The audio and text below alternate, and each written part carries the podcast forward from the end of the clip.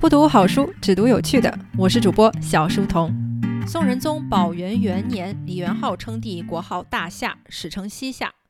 李元昊借势兵犯大宋，屯兵延州城外，消息飞报京城，朝野震惊。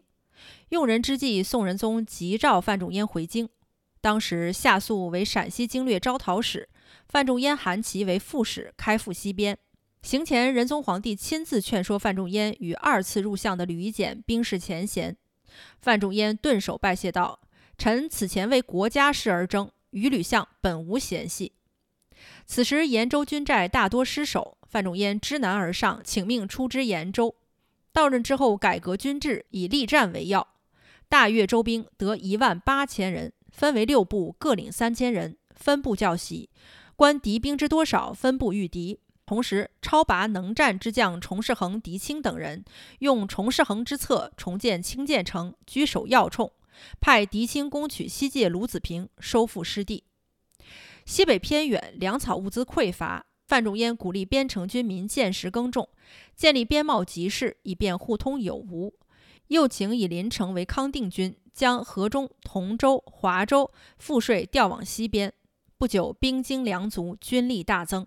与此同时，感化散居西北的羌人部落引为同盟。庆州西北有个马铺寨，在西夏党项人的腹地，位居要冲。范仲淹想在那里建城，牵制西夏人，料定西夏必争，密派儿子范纯佑精兵奔袭。范仲淹亲领大兵随后，诸将不知所知，到了目的地，号令兵士板筑城墙，数日即成。这就是著名的大顺城。西夏人发现之后，以三万骑兵来战，并佯装败北，诱其深入，设下埋伏，欲全歼宋军。范仲淹识破奇计，据城不追。大顺城建好，遏制了白豹、金汤二城西夏军队来犯。从此，环州、庆州一带敌兵日益减少。庆历二年秋，西夏兵分两路犯宋，进抵定川寨，大破宋军，逼近潘元城。范仲淹亲率六千人从滨州、靖州出发前往救援，威名所至，西夏撤出边塞。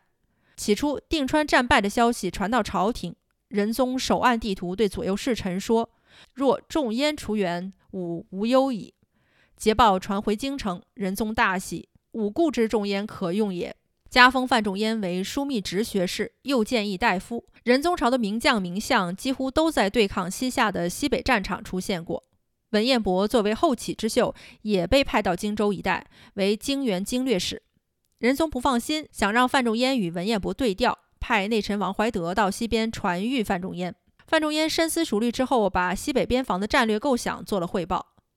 荆原是战略要冲，一人难当，应由范仲淹与韩琦共同经略。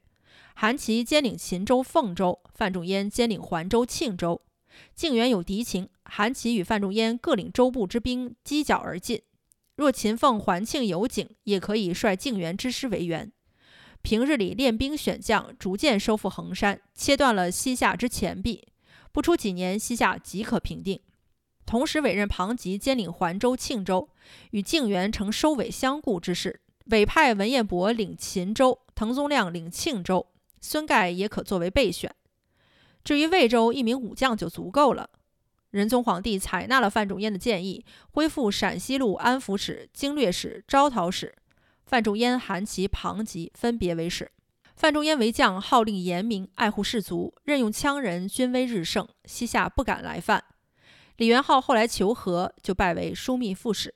边事平息，范仲淹回朝，欧阳修时任右正言谏官，上书举荐范仲淹有相才，应为参知政事。于是朝廷任命范仲淹为参知政事。范仲淹是个傲气的人，固辞不拜。执政哪能由谏官举荐呢？那必须是皇上，起码也得是宰相提名才体面。于是坚决要回西北继续跟韩琦搭伙。后来皇上做足了工作，这才就职。庆历三年，参知政事范仲淹和枢密副使富弼等人发起改革旧弊的庆历新政。范仲淹从政府角度提议。